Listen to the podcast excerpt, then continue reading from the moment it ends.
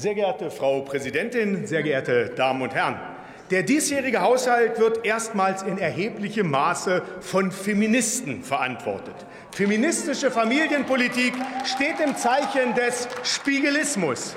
Der Spiegelismus ist die Endstufe des feministischen Egoismus und erlebte einen traurigen Höhepunkt während der Flutkatastrophe im Ahrtal, als feministischem Egoismus auch Menschenleben in großer Zahl zum Opfer fielen. Meine Damen und Herren, Ihr Motto, Frau Spiegel, wen scheren die Toten? Hauptsache, das Image stimmt.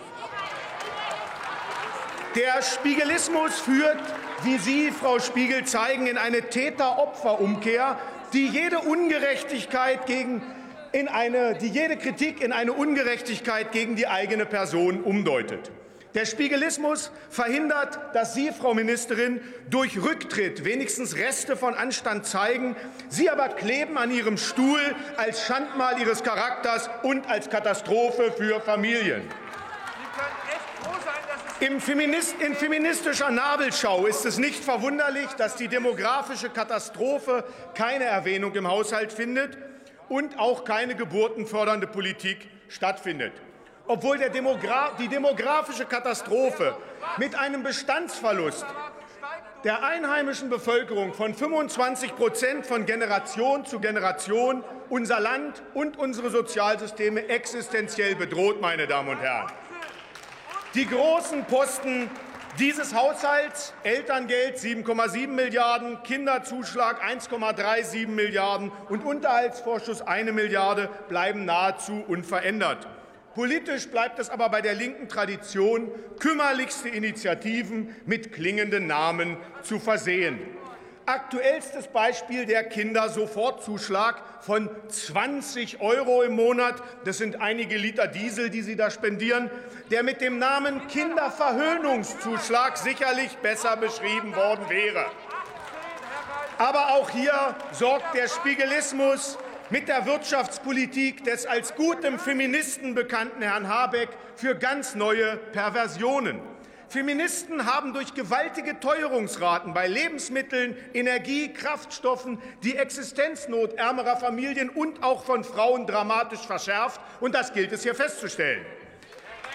Herr Habeck schuf so die Grundlage, auf der sich der feministische Egoismus der Ministerin erneut entfalten kann. Familien in Not bilden nämlich für diesen Egoismus nur ein Bühnenbild, wie es auch schon die Ereignisse im Ahrtal gebildet haben. Warum? Frau Spiegel, Sie wissen ganz genau, dass weder die jetzt angekündigten mickrigen Entlastungen noch die geplante Kindergrundsicherung und schon gar nicht der Kindersofortzuschlag die Folgen feministischer Politik und die daraus entstandene Teuerungswelle für die Menschen auch nur annähernd ausgleichen können. Diese Wahrheit aber verschweigen Sie den Menschen. Sie verschweigen sie deshalb, weil sie sich insbesondere für die Kindergrundsicherung dereinst noch als Retterin der Armen und Unterstützerin feiern lassen wollen. Das ist unehrlich.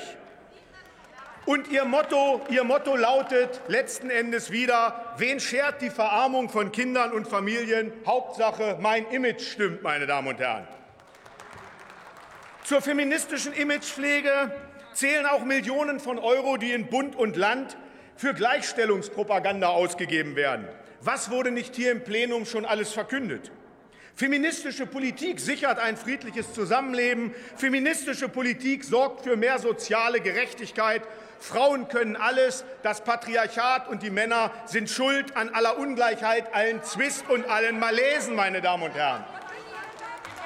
Dass es aber, dass es aber die Politik ausgewiesener Feministen ist, die Armut von Familien und damit auch von Frauen hervorbringt, wird ebenso verschwiegen wie die Tatsache, dass es eine feministische Verteidigungsministerin und Außenministerin ist, die, nachdem ihre Parteien das Militär seit Jahrzehnten verhöhnt haben, jetzt plötzlich bei Lockheed Martin shoppen gehen wollen und dort sogar Atombomber einkaufen möchten, meine Damen und Herren.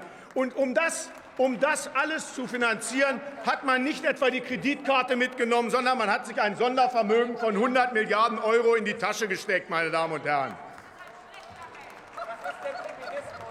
Und wenn wir dann das feministische Motto hier ansehen, dann können wir Folgendes sagen. Was stören uns Armut und Atomkrieg? Hauptsache, das Image stimmt, das war so und das bleibt so.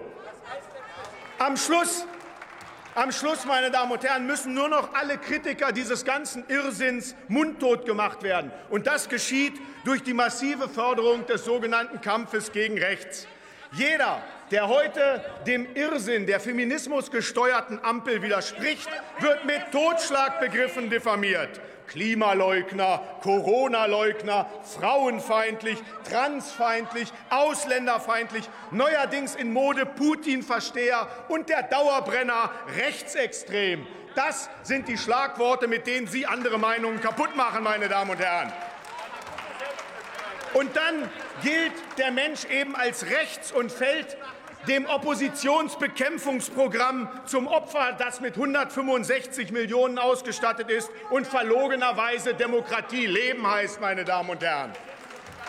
Das feministische Motto lautet in diesem Zusammenhang, wer an unserem Image kratzt, der muss eben weg.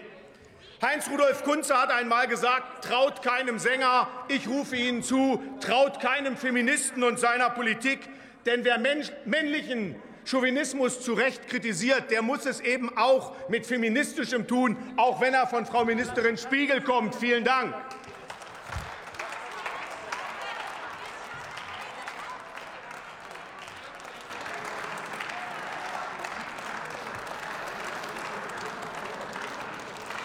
Herr Abgeordneter Reichert, die harte Auseinandersetzung in der Sache ist absolut angebracht und ist hier ja auch gewollt. Ähm, ich muss aber ganz zum Anfang Ihrer Rede noch mal zurückkommen. Ich denke, dass man Opfer von solchen schweren Ereignissen wie der Flutkatastrophe hier nicht instrumentalisieren sollte, um die eigene Meinung rüberzubringen. Ich sage Ihnen das jetzt. Ja, Sie können sich das ja auch mal anhören.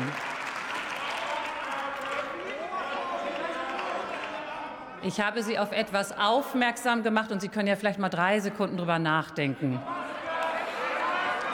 Als nächste Rednerin in dieser Debatte und wenn Sie noch Ihre Maske bitte wieder aufsetzen würden. Als nächste Rednerin in dieser Debatte bekommt Claudia Raffelhüschen für die FDP das Wort.